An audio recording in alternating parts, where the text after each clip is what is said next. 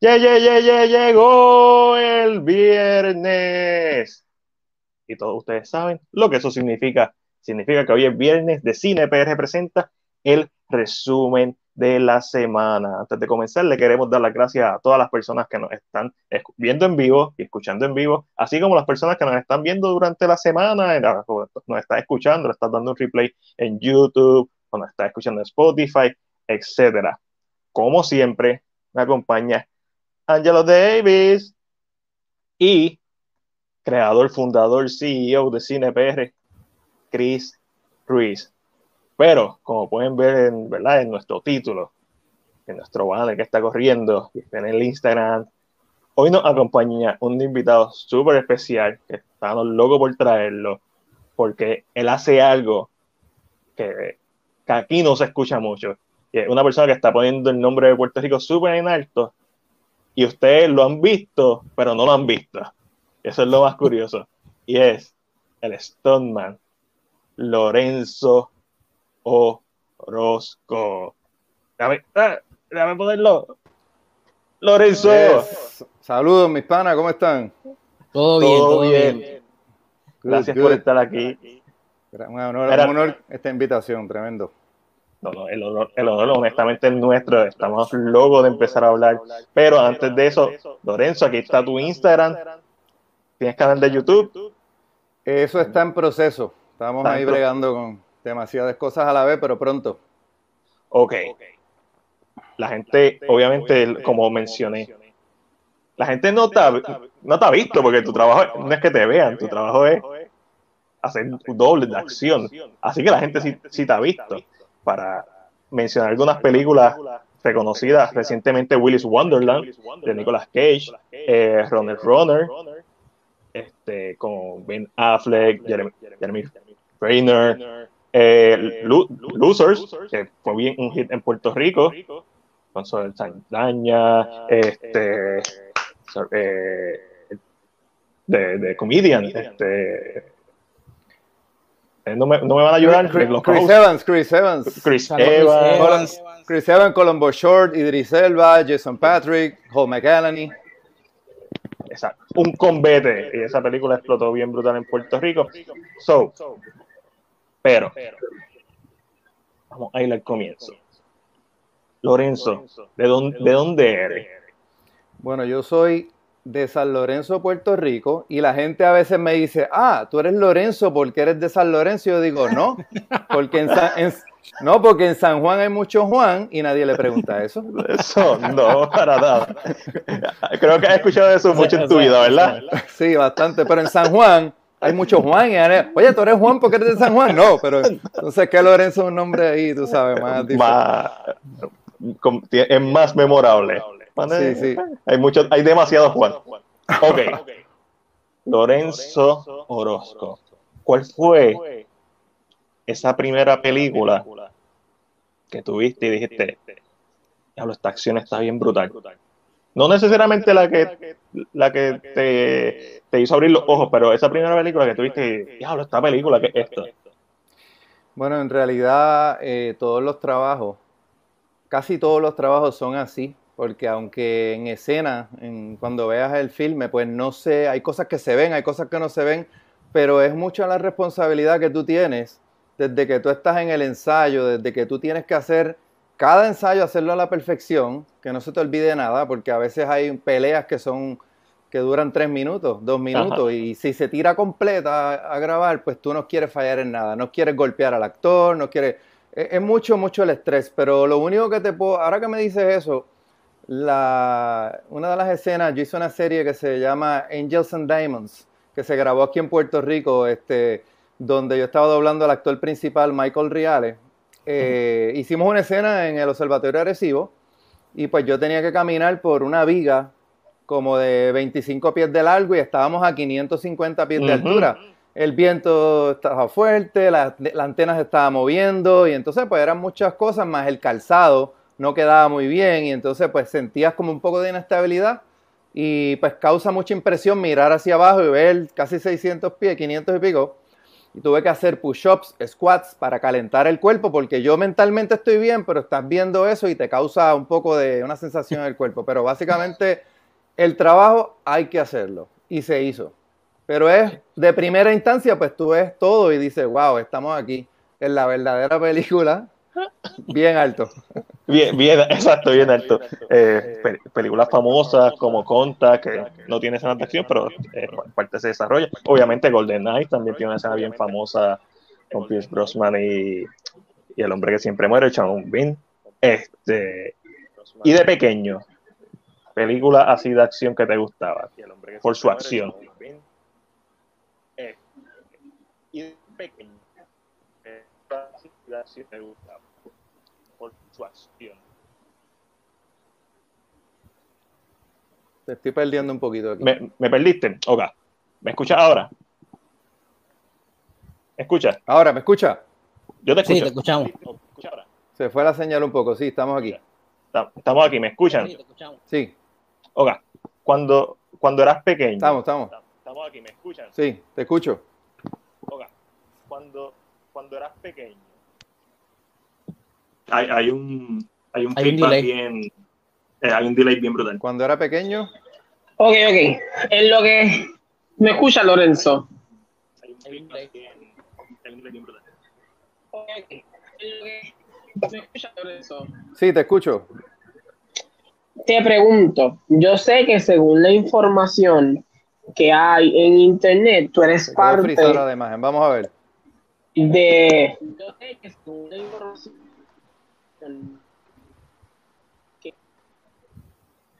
¿Me oye? Espérate, estamos aquí. Lo que está, lo que Ahora, está ¿me pasando, sí, lo que está pasando, te escuchamos, es que nosotros estamos hablando Ahora y sí. como cinco segundos después Ahora es sí te que escucho, tú nos vamos. estás escuchando a nosotros. So, mi pregunta original es, cuando eras pequeño, ¿qué película de acción te gustaba? Bueno, eh, acción, cuando era pequeño, wow, este D-A-Team. ¡Woo! D-A-Team era la primera que me vino a la mente.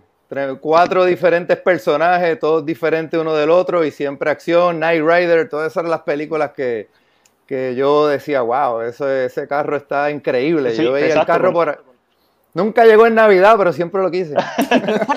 Con, escenas, con escenas de acción, pero que no son necesariamente cuerpo a cuerpo. Hay, o sea, hay mucho más que de escenas de acción que pelea, combate cuerpo a cuerpo. Está acción de carro, explosiones. O sea, hay, tan- hay- hay tanta diversidad dentro de tu profesión. Y, y, y ahora que, que menciono eso, ¿tienes alguna especialidad dentro de tu profesión como doble de acción o tú haces de todo? Bueno, yo hago de todo. Básicamente, una de las cosas que te preguntan en la industria es, ¿cuál es tu background? ¿Cuál es tu background? Eh, hay mucha gente que son especialistas en artes marciales, otros son skydivers, pero si tú eres un skydiver, tú no vas a estar grabando todo el tiempo películas de tirando de aviones. Claro. Si, tra- si eres motociclista, pues no. Entonces, todas las personas, todos tenemos que aprender otras cosas y tenemos que entrenarnos en pelea. Pues yo llevo muchos años haciendo boxeo, kickboxing y pues básicamente me estoy, me sigo entrenando y estoy trabajando con el Stone Drive, Pre- Precision Driving también. En realidad, pues es un combo. Este, hay que estar listo en todo y tienes que invertir en ti. Ah, eso está muy bien. ¿Y cuándo surge esta idea de que, ok, yo voy a hacer esto, yo voy a hacer un doble de acción? La pasión. ¿Cómo es eso? cómo- ¿Cómo- exacto, ¿cómo es eso? Bueno, te puedo contar que yo desde pequeño, desde pequeño yo amarraba soga y yo quería caminar por la soga, pero la soga no estaba lo suficientemente tensa como para yo poder dar tres pasos por lo menos. Yo me preparé mis propios chacos y, toda- y tengo chacos ahora mismo, yo los pra- practico cosas con los chacos, pero yo desde niño pues ya yo soñaba con todo ese tipo de cosas este, de acción y de superhéroes y todo el rollo. Cuando te dabas un cantacito te dabas cuenta que estás en el mundo real. este, este, pero básicamente, pues yo soy, yo, yo fui atleta de la Universidad del Turabo, yo fui pertiguista, salto con pértiga. Y la pértiga, como te, como te dije, que cuando en Estados Unidos te preguntan cuál es tu background, pues yo digo pole vault y decathlon. y pues ahí te respetan porque ya es una disciplina bien complicada, es el evento número 5 en el mundo más difícil y está como al nivel casi de los gimnastas, más o menos. Y pues básicamente pues este, eso me ha ayudado mucho a visualizar, al hacer DECA, lo que son 10 eventos, mm. y estar en una buena condición física, además de que fui, pues, fui bodybuilder, pues este, eso me ha ayudado muchísimo. Todo lo que es técnico. Lorenzo, ¿cuántos años lleva en, esto de Stoneman? Eh, comencé en el 2000, como 2008 por ahí. ¿Hay algún proyecto, algún proyecto que haya sido el, el más que te ha gustado hasta el momento? Bueno, todos me han gustado, pero tengo que decir que la película Primal la, fue un trabajo muy interesante. Este, es el cocodrilo, ¿verdad? sí, eh, no, la Primal, Primal fue la que se filmó en Puerto Rico. Nicolas Cage es un cazarrecompensa y va en un buque lleno de animales exóticos. Se grabó en ah, Puerto Rico y fue junto a Kevin Durant Hubo muchas escenas de acción, tuve mucha participación ahí en acción. Eh, normal, en, en esto de stunts y de doble, este, noto, hay veces que tienes mucho trabajo, pero hay veces que estás ahí trabajando en una producción para hacer unas escenas específicas que el actor no va a estar y, y, de, y debes pues también tienes que trabajar, siempre trabajar de mano con el actor y enseñarle todo lo demás. Pregunto, y yo creo que esa es la pregunta que yo tenía que hacer, creo que me la contestaste, pero Vamos a hacerlo oficial. Cuando uno hace un search sobre Lorenzo, aparece que tú eras parte de la IFBB. Sí. Y, claro, y si uno va a tu Instagram, te encuentras fotos de, de ¿verdad? Lo que es fisiculturismo, ¿sería la palabra en español? ¿Es algo que sigues haciendo o ya te has dedicado completamente a hacer un stuntman y eso dejaste atrás? No, eso lo dejé atrás debido a que yo estaba haciendo, compitiendo, empecé en el 2014, me hice profesional y tuve mucho éxito en la industria como Men's Physique. Fui sponsored athlete de compañías grandes de suplementos y tuve muchos viajes. Y gracias a todos esos esfuerzos, eh, ahora mismo la IBB y la NPC están en Puerto Rico. Eh, hicimos que yo traje seminarios a Puerto Rico para para enseñar a todos los, competidores cómo se posa a otro nivel, a nivel de Estados Unidos, con, con, una línea de jueces a nivel Olimpia. Este, y, pero yo lo dejé porque ya, ya en el 2015, 2016 yo estaba perdiendo trabajo porque de acuerdo a mi look, estar muy grande no funciona. Porque entonces los actores, todos los actores que son 5, 11, 6 pies pesan máximo 180 libras, 170, 160 y son delgados. Entonces yo no machaba ninguno y se me estaban cayendo demasiados trabajos. Y yo soy una persona más comercial. Puedo tener pelo largo, pelo corto, me pueden afeitar, te pueden poner peluca, pero el físico de 5 once a 6 pies me conviene estar en las 180 a 190 libras. Exacto, que ahí está eh, bastante general. Puedes, puedes cubrir muchas bases en ese peso. Exacto. ¿Tienes algún stone? ¿Cuál, ¿Cuál ha sido el stone más difícil que has hecho? Pues digamos que en Primal, que las peleas eran, teníamos poco tiempo para ensayar y eran unas peleas muy complicadas, con cuchillos, caídas, era, se trabajó bien fuerte, era un trabajo bien físico y bien técnico y pues digamos que fue un challenge porque luego de ese workshop, luego de esa experiencia en esa película con ambos actores, de ahí tú sales como que, venga lo que venga, que vamos a, vamos a acabar con esto. Fue, fue, una película bien intensa en cuanto a lo que es trabajo. Había que entrenar todos los días, acoplarse con el otro doble, eh, con, el, con los dos actores. Pero de verdad que fue una tremenda experiencia que, no, me, no me arrepiento. De verdad fue algo de lo mejor que me ha pasado, esa película. Y hablando de Primal, Nicolas Cage, sabemos que consistentemente está haciendo el doble de acción de Nicolas Cage. Aquí tenemos videos aquí, eh, ¿verdad? Que vamos a ver el video, vamos a ver el video antes de, de ir a este tema. Esto fue en la grabación de Willis Wonderland.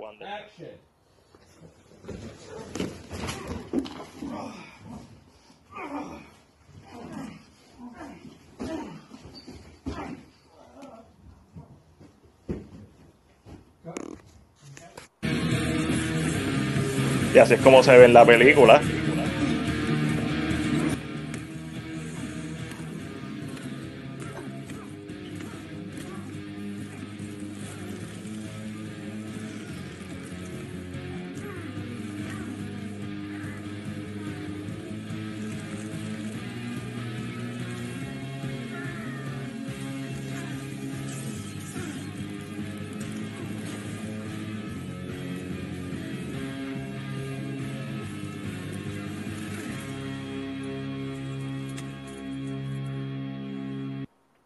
Por cierto, gente, si no han visto Willis Wonderland, véanla. A, a mí me vaciló. A, a mí me vaciló un montón. La reseña está en, nuestra página de YouTube. Ok. Nicolas Cage. ¿Qué- ¿Cómo es trabajar con Nicolas Cage? Bueno, Nicolas Cage, de verdad para mí ha sido un honor y una dicha. Desde la primera película que trabajamos, él me ofreció trabajo rápido, se acercó donde mí, me dijo tremendo trabajo, tengo unos proyectos y si te gustaría trabajar conmigo, pues te pongo en contacto con mi agente para, para que sigamos trabajando. Y yo me quedé en shock porque, pues, todo lo que tenemos que, todo lo que hacemos en esta vida tenemos que hacerlo con pasión. Y yo siempre he hecho todo entregado. Cuando te dicen 3, 2, 1, acción, no falle porque hay un crew de 200 personas, está tu Stone Coordinator, está todo el mundo y eres tú, es tu reputación la que está ahí en juego. Este, hice mi trabajo bien, me hizo ese elogio y yo me quedé en shock y de verdad que fue una gran experiencia. Ya llevo tres películas con él. Este, hay más planes, hay planes. Ahora mismo está todo lento por lo que está pasando en el mundo, pero ya todo está moviéndose. Ya en Atlanta se está trabajando un montón. He estado trabajando mucho. Regreso por la semana que viene a seguir otro proyecto. Este, pero Nicolas Cage es tremendo tipo, es un tipo de admirar, es un tipo eh, buena persona, bien entregado. Cuando él está grabando, él está en la dimensión Cage. Sí, sí. Cage de Rage. Él va Sí. a, a a- a matar, ¿sabes? El tipo va...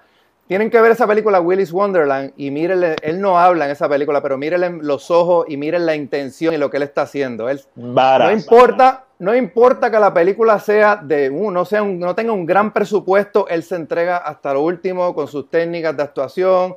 Mucha gente habla de él por su estilo, por su que es radical, pero es un actorazo. Y yo mientras trabajaba con él siempre estaba pendiente no simplemente la escena que a mí se me dijo, la escena que trabajamos, que, que trabajé con el coordinador, el coordinador se llama Charlie Parrish, no solamente esa escena, yo estaba mirando lo que él estaba haciendo para agarrar la escena desde antes, para cubrir todo eso y ahí entonces tocaba mi acción, pero la mezclaba con lo que él está con lo que él estaba haciendo en su parte, porque básicamente el Stone está fuera de, ese es el coordinador Charlie Parrish, tremendo, tremendo veterano, es un ex militar, este, trabaja en Georgia, trabaja, coordina muchas películas y es una persona, hicimos clic desde el primer momento, trabajamos en conjunto y de verdad que es un honor, lo puedo llamar mi amigo porque ese mes que trabajamos fue intenso y es tremendo campeón, ese tipo hay que admirarlo también.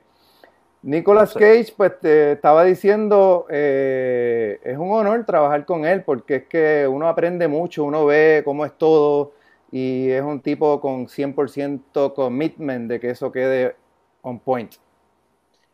Y voy a hacer un, voy a hacer un setway aquí, porque sabemos que Nicolas Cage hizo de Spider-Man Noir.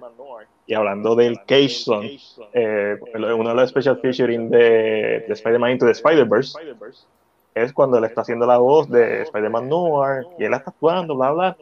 Y los directores le dicen como que un poquito más. Y a lo que pues le da un poquito más. Y los directores le dicen un poquito más.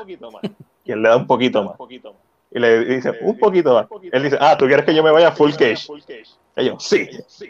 Y ahí es que, y ahí es que partió cuando Nicolas Ellos querían a Nicolas Cage haciendo de Spider-Man Noir. Y la transición es porque sabemos que tiene un NDR, para la gente que no sepa, es ¿verdad? un contrato en. No puede hablar.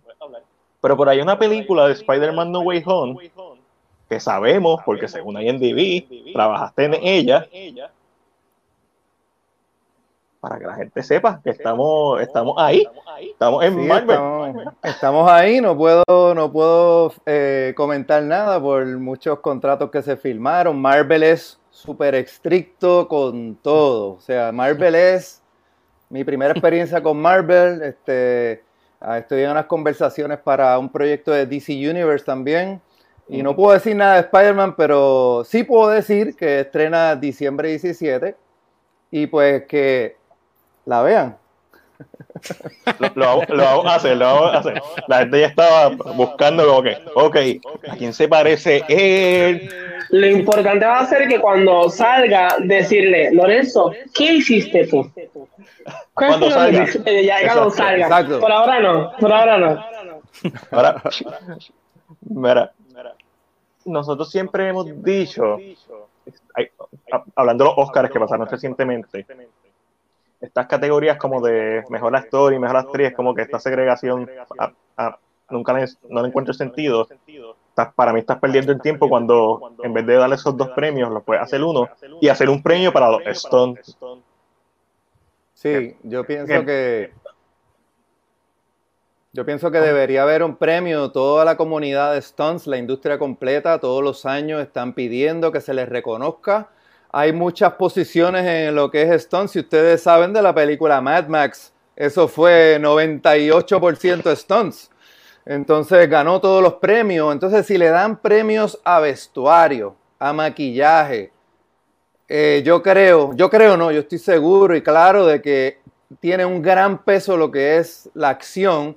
Y también mucha gente no sabe, pero hay muchos Stoneman que se han lastimado trabajando, que hay gente que ha muerto, Perdido los Stoneman, es, así mismo es, este, los Stoneman son, es una profesión muy arriesgada, es una profesión que es, va de la mano con la actuación, mucho, hay muchos papeles que son acting stunt. Este, yo pienso que en algún momento la academia, eh, por lo menos comiencen con un, un premio para Best Performer y Best Stunt Coordinator hay demasiadas ramas, de, ahí está Second Assistant Director, está, hay de todo, Best Rigger, escena, pero para eso están los Taurus Awards todos los años.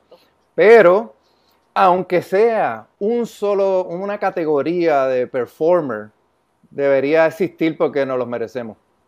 Exacto. Yo iba a hacer esa pregunta, ¿verdad? Si existía un premio eh, para los Stones y lo dijiste, los Taurus Awards.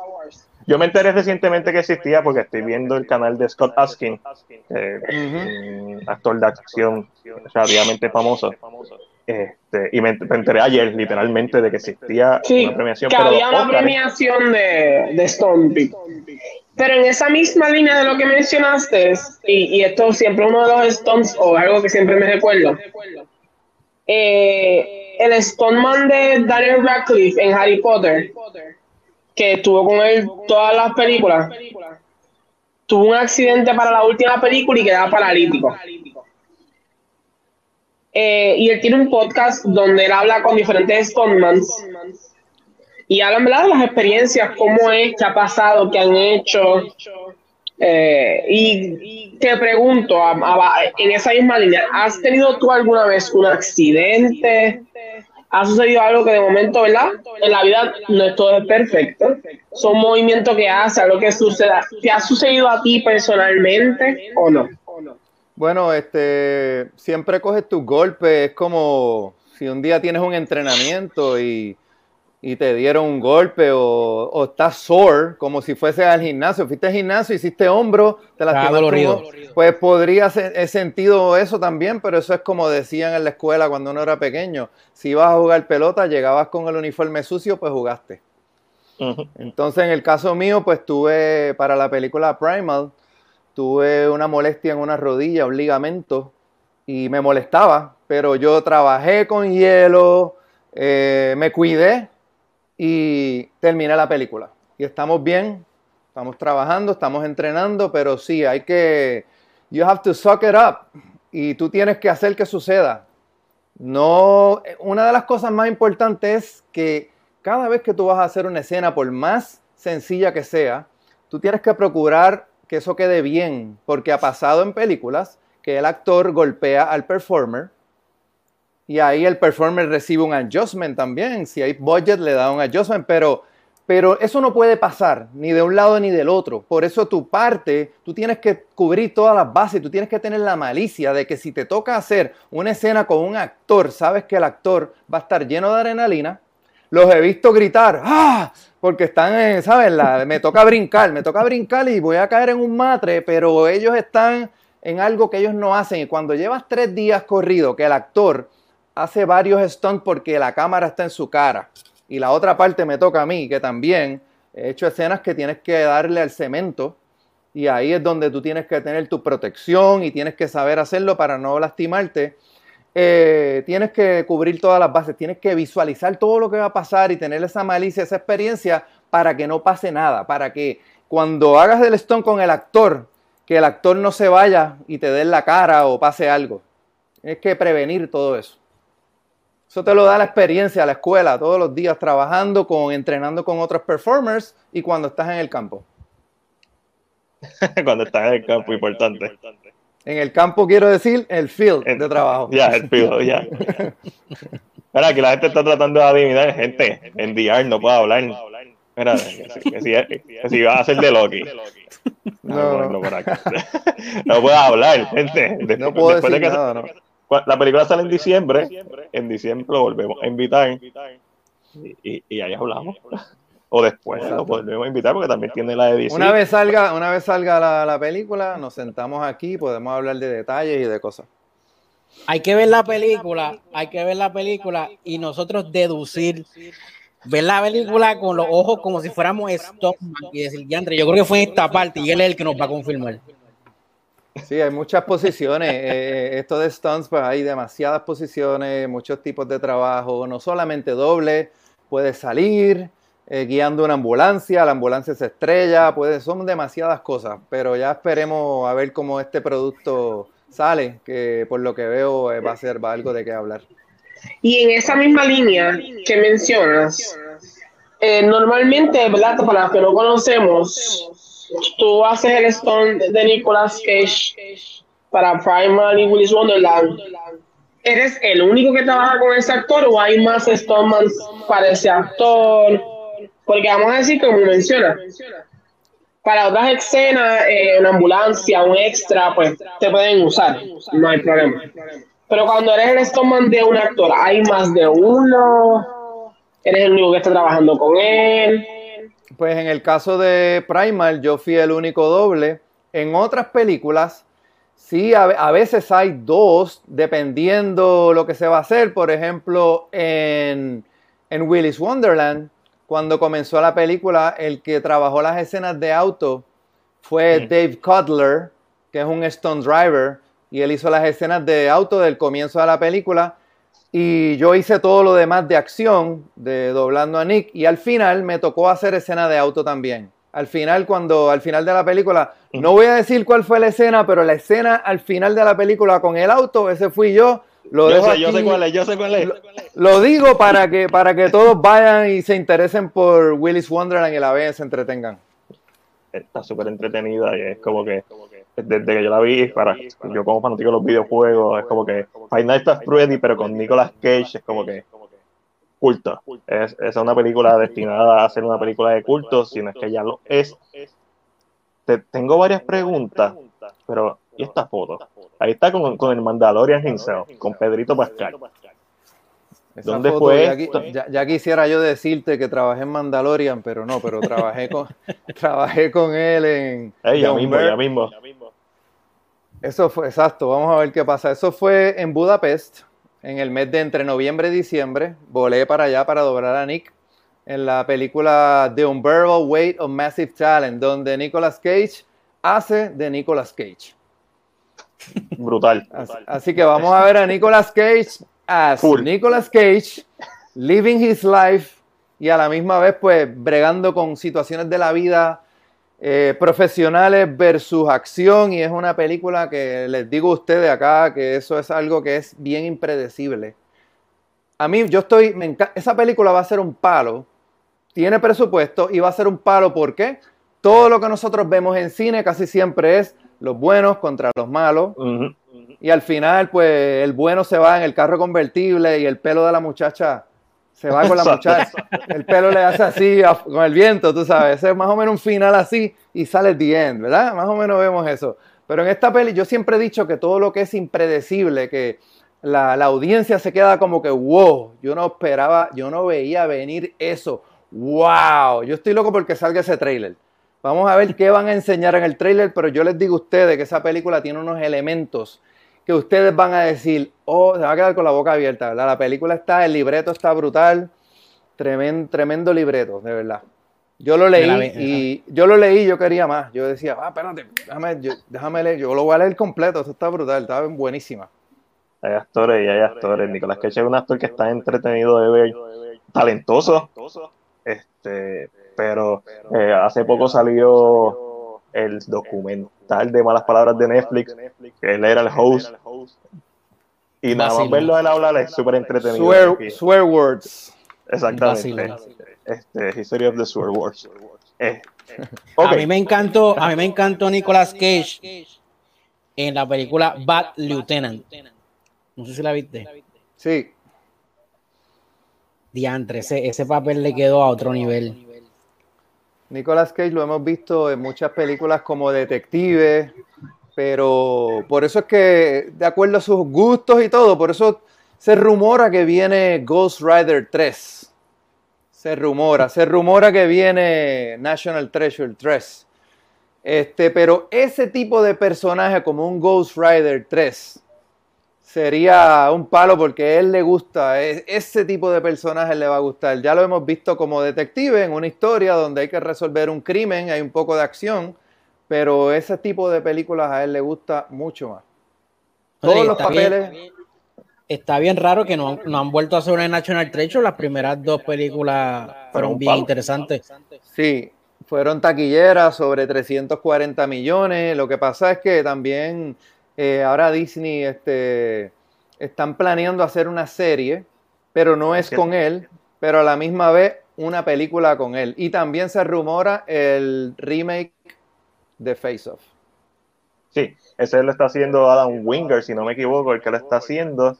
Y ya dijo que, va a ser una secuela, que no va a ser un remake. Eh, oficialmente, que oficialmente, o sea que hay oportunidad de que veamos a Nicolas Cage hay oportunidades de que veamos a George Travolta, hay oportunidades de que veamos a Lorenzo Orozco. A Lorenzo ahí. Vamos a ver. si, si está Nicolas Cage, ¿dónde está Lorenzo? Vamos a ver qué pasa. Eso sería para mí sería algo bien grande porque de verdad que si yo yo no te voy a decir nada de un Barrel Way of Massive Talent, pero ahí hay unas cosas que acuérdese, esto está grabado aquí. Hay unas, unas cosas que cuando usted las vea van a decir, Wow, eso de verdad que va a ser un paro. Y en esa pregunta, según IMDb, tú eres Stoneman de Agent Game. Sí, ¿De quién dijiste? Agent Game. Ah, ok, sí, ahí doblé a Adam Canto. Correcto, que, quien está haciendo de Kavinsky. Sí, es uno de los actores principales. So, ¿Cómo fue tu experiencia? A mí en esta película está Mel Gibson, Jason Isaacs, Demon Mulroney, Katie Cassidy. So, ¿Cómo ha sido tu experiencia en Agent Game? Pues te tengo que decir que Agent Game es una película de acción, un super pack, mucha, super mucha acción. Doblar a Adam es un placer, ese tipo es tremendo actor, super cooperador, una química brutal entre nosotros y de verdad que la pasé muy bien. Y el stunt team, brutal. El equipo de stunts, el coordinador se llama Lee Whitaker, eh, coordinador y second assistant director. Toda la acción, el peso de la película estaba, la tenía bien encima el coordinador también, porque hay demasiada acción. Y trabajar con Lee fue un, un, un tipazo, un tipazo, un tipo bien creativo, un tipo bien dinámico, un tipo que tiene una pasión por lo que hace, que cuando tú lo ves trabajando y que tenemos 14 horas diarias y al otro día él está allí temprano y está ready como si nada, de verdad que esa es, tú quieres estar rodeado de gente así, tremendo tipo, Lee Whitaker. Lo veremos, lo veremos más adelante dirigiendo su propia película, que él ya está, ya está, está proyectando todo eso. Sí, lo, el coordinador me olvidó el apellido, pero el coordinador de, de The Matrix terminó siendo John Wick. o sea, Y ahora eh, tenemos a, tenemos a Sam Hargrave. Sam Hargrave era el doble de Captain America y fue el, el el director de, de Extraction. Extraction, la de exacto, Chris de Chris Hemsworth. Y ahora él está, ya está en conversación, ya salió en Deadline hoy un artículo que va a estar trabajando otra película con Idris Elba. Y el tipo Uf. fue un stuntman, se sabe en la acción completa arriba abajo, los tiros de cámara y es un tipo muy creativo, Sam Hargrave. Y pues, como vemos, pues hay muchos stuntman que, que están saliendo adelante, como otro que se llama Garrett Warren, que es un gran amigo mío. Él fue el coordinador de The Losers, eh, el coordinador de Avatar 1 y 2, que ahora la terminó de grabar en New Zealand. También grabó Logan, fue el coordinador de Logan, de...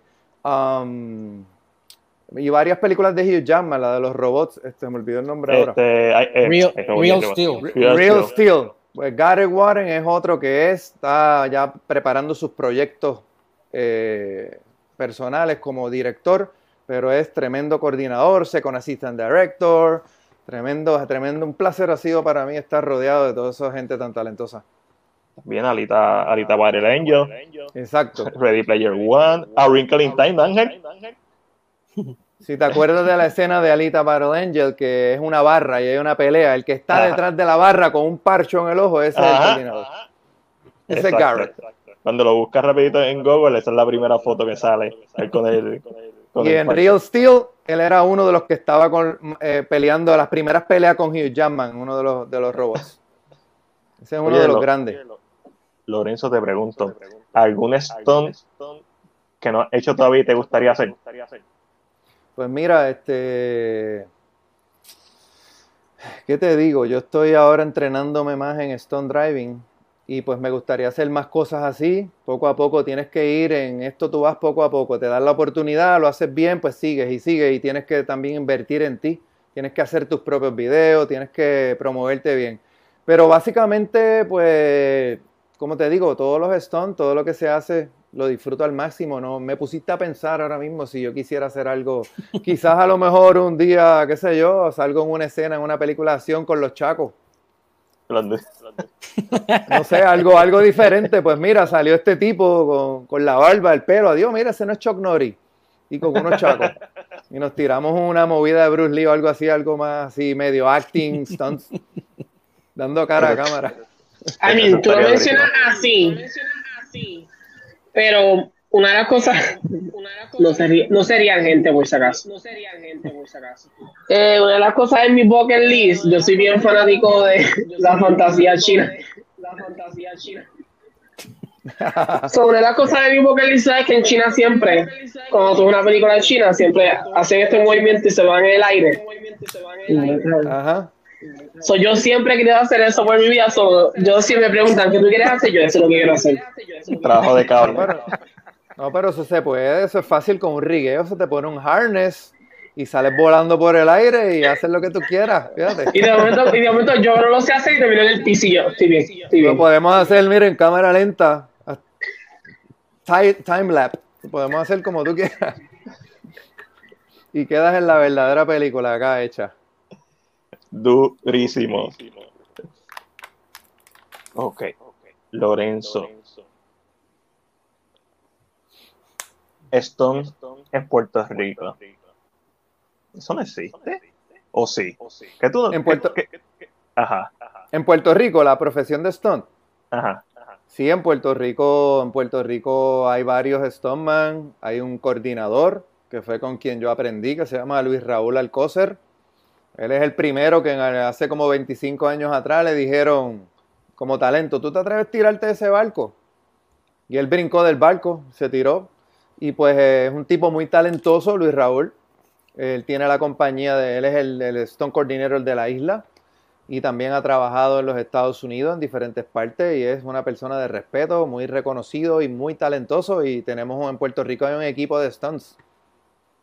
Hay un grupo pequeño, selecto, pero este, yo también he trabajado en varias de las series como The Oath, estuve trabajando ayudando al Stunt Coordinator a conseguir todos los talentos porque cuando hacen falta hay un actor que mide 6'3, por ejemplo, Eddie Gategui, que fue uno de los principales en The Last Thing He Wanted con, con, um, con Ben, Affleck. Ese actor medía como 6'2 y era bien delgado. Yo estuve buscando todos los talentos, conseguí el doble perfecto, el mismo color de piel, conseguí un atleta que conozco, porque tampoco tú vas a contratar a alguien que no sabe trabajar. Esa persona sabe estar en los sets, se le entrenó para las escenas, siguió instrucciones ya que era un baloncelista de, a nivel universitario y un atleta que todavía está a la, altura de hoy todavía juega baloncesto y está en forma porque hay muchas escenas que tienes que tirarte, que tienes que correr, que tienes que brincar y eso no lo puede hacer cualquier persona. Una persona que no entrena, que no está físicamente bien, yo no lo contrato. Y yo estuve trabajando con el Stone Coordinator, este, consiguiendo todos los talentos. A última hora pasaba cualquier cosa. Me hacen falta siete tipos que sean con estas descripciones y yo buscaba en mi data, y ahí buscaba los talentos este, eh, específicos para cada, para cada personaje. Que es un trabajo muy, es, un es mucha, mucha responsabilidad. Tú no puedes llevar al set a alguien inexperto, a alguien que se te puede lastimar, tiene que dar una vuelta y se lastima el cuello. Así de fácil. Si alguno de ustedes dejó de entrenar y un día va al gimnasio, acuérdense en cómo se sienten al otro día. Pues los, pues los Stones es mucho peor. Eh, una preguntita, este, Lorenzo. El COVID, háblanos del COVID, ¿cómo ha afectado tu, tu trabajo? Bueno, el COVID, este, lo ha afectado grandemente porque yo estuve grabando Willis Wonderland en el mes de febrero completo y terminamos como marzo 4. Qué bueno que nosotros terminamos esa película completa. Celebramos, nos despedimos y ya. Yo cogí, luego de ahí, yo me fui a Washington, D.C. y allí me quedé por dos meses. Porque cuando explotó todo lo del COVID, no había para dónde ir y allí me quedé. No había nada que hacer todos los proyectos que yo tenía pendientes se cancelaron. Yo perdí proyectos que tenían mi nombre ya y cuando eso se cancela, lo cambian de location, se va para otro país. Por suerte, terminé haciendo el de, Budapest con Nicolas Cage. Este, me llamaron para hacer unas escenas bien importantes, de las escenas más importantes de la película. Este, y estoy muy contento y muy dichoso de haber, de haber logrado eso, pero pero ha sido un, un, golpe bien fuerte porque todas las filmaciones se detuvieron. Ahora cuesta mucho más porque hay que, hay que hacerle pruebas de COVID todos los días a los talentos, al crew completo, o un día sí, un día no. Hay producciones que se, se acuartelan. Vas a trabajar un mes y tú no sales de ahí. La, la, buena, lo bueno de eso es que cada, cada performer va a ganar mucho más dinero porque hay unos contratos y unas estipulaciones y pues vas a estar por ese tiempo que estás ahí, pues estás cobrando algo más. No es malo del todo porque estás trabajando, te quedas ahí para mantener la seguridad del, del crew y todo, pero de verdad que el COVID fue, eh, fue un desastre total. Y ahora mismo pues ya todo está arrancando.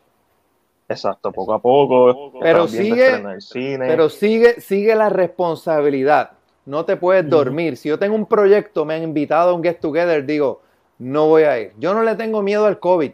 Yo he viajado desde marzo, abril, todos los meses del 2020 yo viajé para trabajo, para moverme, lo que tenía que hacer. Pero no te puedes dormir porque si te llegas a contagiar y aunque te sientas bien, estés asintomático, yo me vacuné también, cosas de trabajo, aunque mucha gente no cree en eso en Estados Unidos, pero sí, el COVID está y se va a quedar. Entonces, aquellos este, no estamos vacunados, ¿verdad? Segunda dosis tú, Ángel, ayer, ¿verdad? Yo antes de ayer. Chris, yo el martes. Ah, tú también el martes. Pues entonces, este, no puedo arriesgarme porque si en una de esas pruebas aparezco, aunque me sienta bien, aparezco este, positivo, perdí el trabajo. Y si estoy a mitad de la producción y a mitad de la producción me enfermé, tampoco es bueno porque entonces tienen que buscar un suplente y por ningún lado vas a ganar nada. Eso ahí tenemos que seguirnos cuidando y estar en la alerta para poder hacer el trabajo.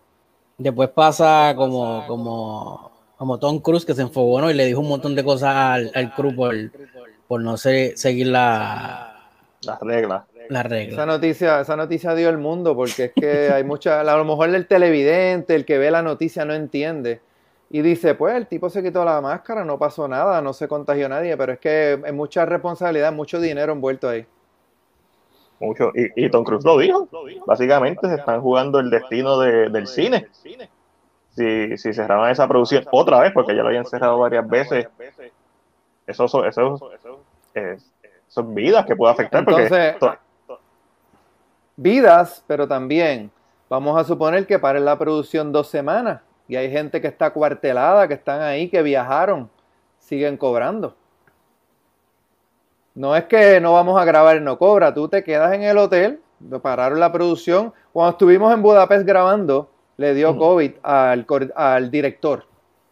Le dio COVID al director ah, y toda la gente del crew de Budapest, todo el mundo con máscara. Tú no le ves la cara. Ah, cuando se terminó la filmación, llegué a verle la cara a dos o tres y entonces tú dices, adiós, mira, ya sé cómo se ríe este. Pero le dio, sí, porque no ves a nadie, no le ves la cara a nadie. Entonces, le dio eh, COVID y estuvo, no recuerdo cuánto tiempo estuvo trabajando remoto. Yo llegué luego de eso. Estuvo trabajando remoto y pues tuvieron que bregar con el asunto.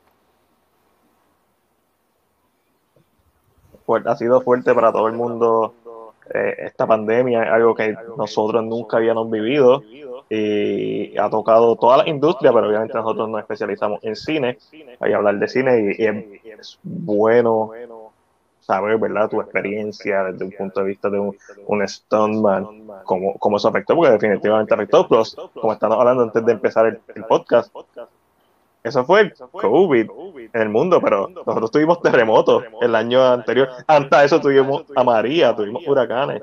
So, que eso también hubo una racha aquí, ¿verdad? Que se sabe que se perdieron proyectos como Falcon and the Winter Soldier, que se iba a grabar en Puerto Rico. Por los terremotos, pues se dejó de grabar y después vino ¿verdad? lo que el coronavirus. Y, pero seguimos para adelante porque eso es lo único que podemos hacer.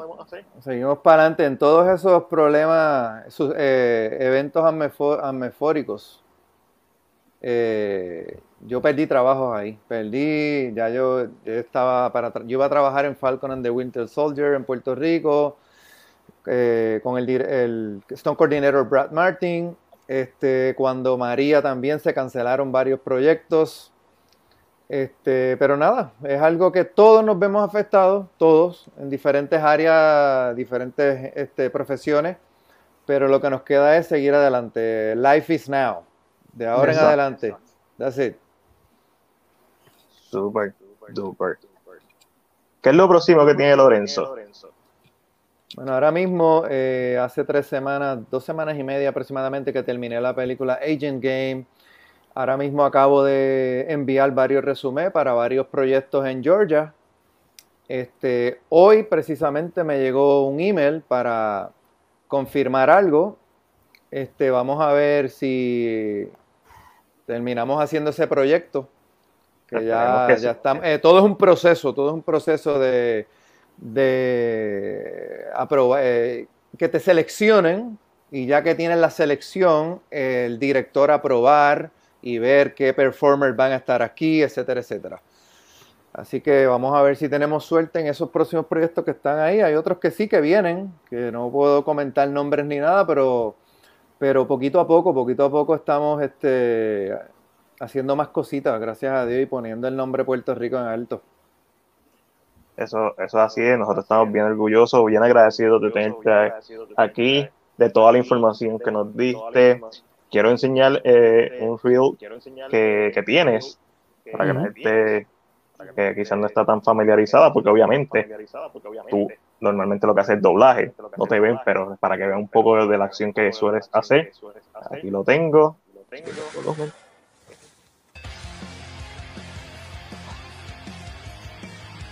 en Primal, si no me equivoco. Eso fue en Wrecked. La primera, eso es Primal. Con Kevin Durant.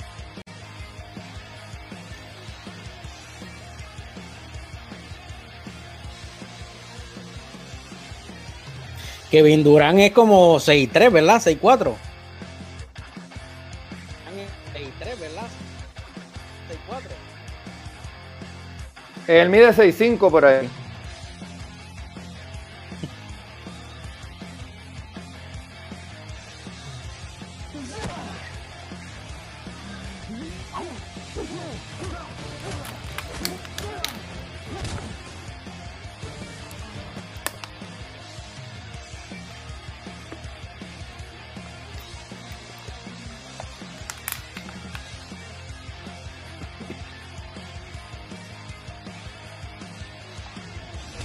Ese es Nicolas Cage.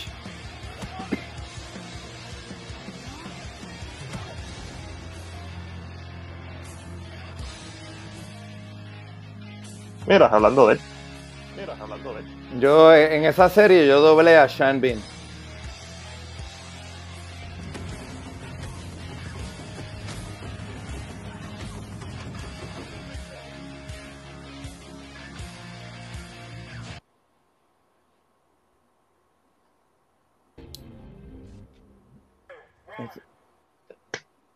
Ahí lo tuvimos, que la, la- la gente lo vieron un momentito, que Durán, si no me equivoco, también salió en la primera de John Wick. Estoy No, ahí no. no, estoy confundiendo con, con otra. Esa, esa, primera, esa primera escena que vieron en el demo es de una serie que se llama Wrecked, el primer season de Wrecked. Yo doblé a James Scott, el protagonista. Estoy buscando por aquí. ¿Hay alguna diferencia eh, como Stoneman en una serie, ya sea tiempo o una película, en, en tu experiencia? Diferencia entre serie y película en base a qué? Eh, como Stoneman. Pues no, eh, todo es lo mismo. Digamos, si es serie o película, pues tú siempre vas a estar haciendo las escenas de acción, de doblaje, o no simplemente es doble. Eh, la el trabajo de Stuntman se divide en muchas áreas. Por ejemplo, está lo que es rig- rigging, está lo que es assistant stunt coordinator, de asistente del coordinador, está utility stunts. Por ejemplo, hay una escena de fuego, pues tiene que haber gente con nosotros este, para bregar el safety. Van a la persona cuando hace la escena de fuego y hay que apagarlo, hay que hacer varias, tienen que haber varias personas, varios personal.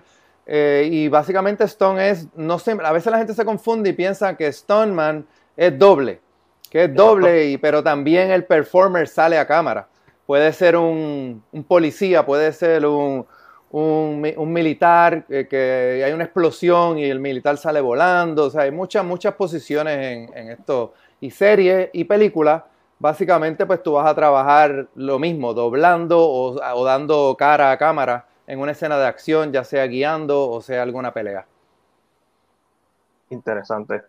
Y, y bueno saberlo. y aprender, porque para eso estamos aquí, para aprender. Este, Y interesante también es que es bueno, es bueno hablar sobre esto porque a veces hay gente que yo me encuentro que dice, ah, yo fui el doble de Vin Diesel, o yo fui el doble de D-Rock, y yo digo, en Puerto Rico. y lo que pasa es que hay algo que se llama standing double standing, ya. Y, y photo double, entonces todo el mundo se proclama el doble. Y a Doble. veces, le hace, a veces le hacen entrevistas a gente que dicen que son los dobles y eres un standing.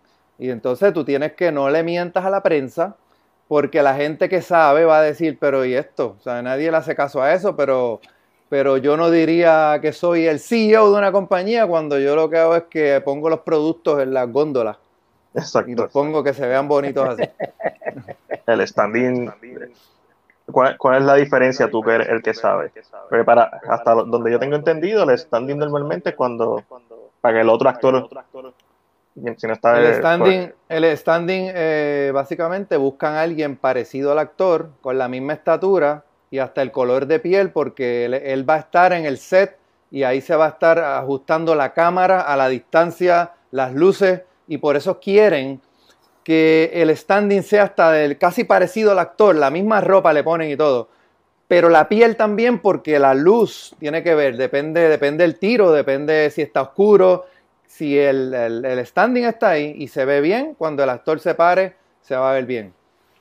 Si el actor, Entiendo. si el standing tiene que caminar, la escena, la escena es moviendo la cámara y entonces el standing tiene que caminar, pues él hace esa acción hasta de un punto A a un punto B y básicamente es resetear todas las cosas para que el actor entre a hacer su escena. Ok, bueno saberlo, siempre es interesante aprender un poquito más. Aquí Marisa Rosario nos escribe, excelente entrevista, gracias por compartir, que continúen, que continúen tus éxitos, Lorenzo. Muchas y gracias, Yo creo que hacemos, gracias. hacemos eco de eso. Le damos nuevamente las gracias por estar aquí con nosotros. Eh, estamos locos de volver a tenerte pronto.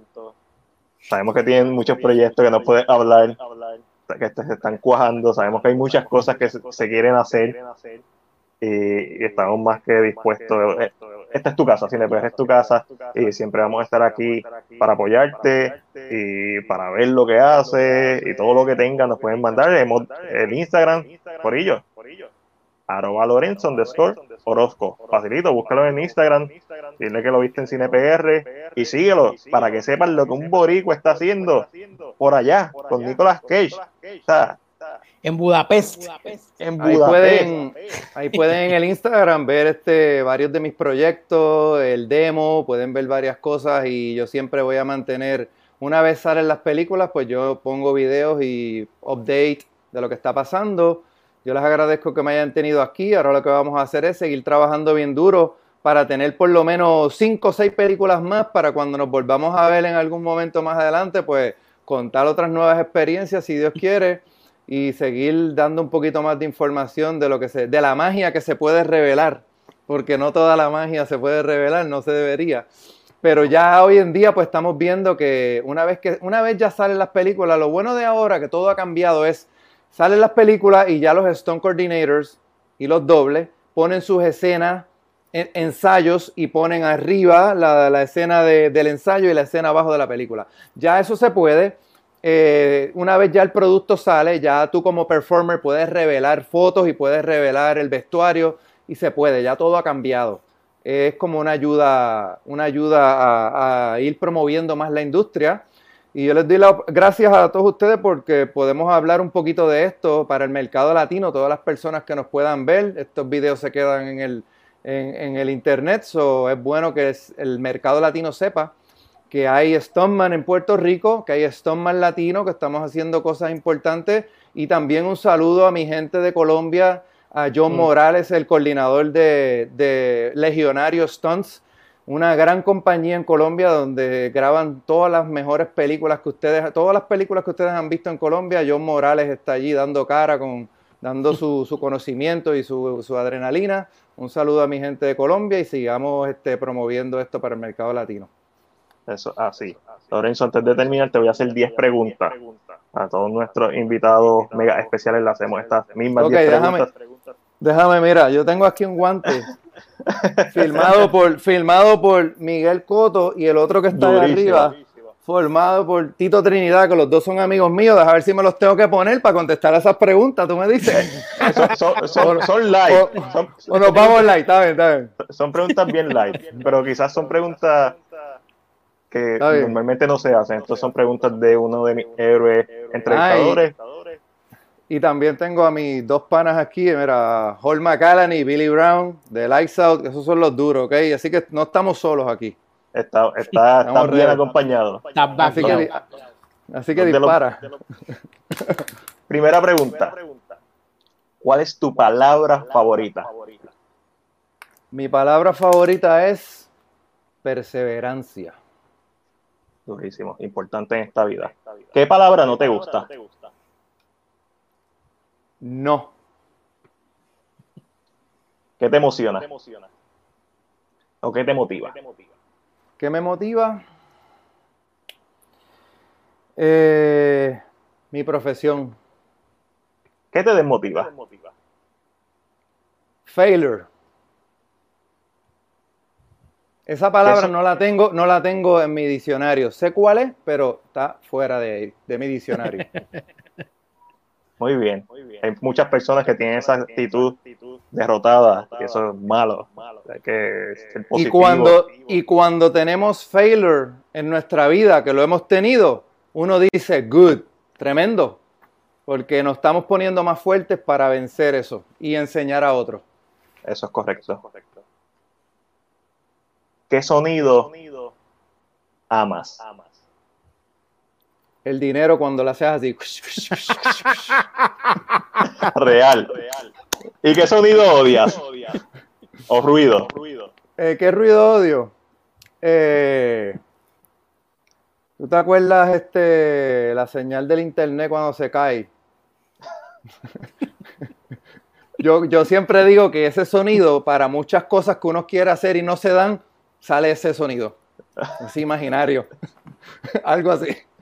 Una, una línea de una, el internet con mala línea que suena un sonido de eso, algo así es lo que odio. ¿Cuál es tu palabra mala favorita? Mala favorita. Damn. no sé si es mala, pero damn, porque damn es una palabra mala, pero la usamos de otras maneras también. Ah, como, como en Friday. Damn. Lo usamos, lo usamos en positivo o negativo, pero esa palabra se, tiene, se, se puede usar de varias maneras. Octava pregunta. ¿Qué profesión, otra de la que estás haciendo actualmente y nunca has hecho, te gustaría intentar? Uf, que nunca he hecho y me gustaría intentar. ¿Qué profesión? Hay muchas, pero digamos, piloto. ¿Aviones? O, pilotos, aviones. Mm. Es algo bien complicado, bien challenging, eh, requiere mucha disciplina, pero... Una, responsabilidad gigante. Es una responsabilidad, tecnicismo y es una experiencia increíble estar trabajando en algo así. Este, y tengo amigos que lo hacen. Por eso, ¿y a quién no le gusta viajar? Y si tienes un piloto que es about safety first, pues mientras el avión funcione, vamos a llegar bien. Mientras funcione y, no estés montado con Tom Hanks, estás bien. Si no, pues ya que tenemos experiencia en película, pues a lo mejor nos tiramos, aterrizamos en el agua, este, y quizás pues nos convertimos en, cambié de profesión, estoy piloteando y me convertí en un héroe. Exacto. ¿Sabemos? Hay que buscarle lo bueno. Exacto. ¿Qué profesión nunca te gustaría hacer? Eh, profesión, no, ser balsamador. Ah, no me gustaría, nunca. Y por último, si el cielo existe, ¿qué te gustaría que Dios te dijera en las puertas del paraíso? Si el cielo existe y qué me gustaría que Dios te dijera cuando llegue a las puertas del paraíso. Esta es tu casa. Bienvenido. Muy bien. Eso. ¿Por qué? Porque el cielo es el límite. Y todo lo que ah. hacemos en la vida tenemos que hacerlo así, pensando que sky's the limit, que hay que meter mano, que, que hoy estamos aquí, que un día yo estuve en el cine viendo esas películas, saliendo del cine con esa emoción, wow, Tom Cruise, esto, lo otro, Nicolas Cage, wow, National Treasure, whatever. Y ahora yo estoy ahí en la verdadera película. Y eso es una bendición. Dios me puso en ese camino y pues ahora lo que hay que seguir haciendo todo bien para continuar. Y lo a seguir haciendo. Eh, te deseamos mucho éxito. Eh, no, no, te imaginas lo orgulloso que estamos de ti, nosotros como fanáticos del cine, saber que tenemos a uno de los nuestros, un boricua metiendo manos poniendo el nombre de Puerto Rico como siempre en la China, sabiendo que hay otros, aprendiendo que hay más personas metiendo mano también en la industria y, sabiendo que, se está pushing para que la academia le dé lo que se merece desde hace décadas. Esto no es desde hace décadas largas que se merecen los Stoneman y las Stone Woman su propia categoría, por lo menos una categoría, es ridículo que no hayan más este, y tengamos cuatro categorías de actores segregadas en mejor actor secundaria y secundaria, mejor actor principal, mejor whatever. Eso se está luchando, se está luchando, yo creo que en algún momento va a llegar. Va a llegar, eso va a llegar, eso va a llegar, la gente está pidiéndolo eso a gritos desde hace tiempito. Y, y ya no solamente la gente de la industria, nosotros como fanáticos, como tú bien mencionaste, películas como Max Fury Road, eso es un espectáculo visual y sin los Stoneman, la Stone Woman, esa película, no funciona, así de sencillo. Puede tener todos los colores que quiera, puede tener todo el talento que quiera de actores, pero esa película quien la hace es los Stoneman y la, y la Stone Woman Así que, Lorenzo, antes de despedirte, ¿dónde te pueden conseguir en tus redes sociales?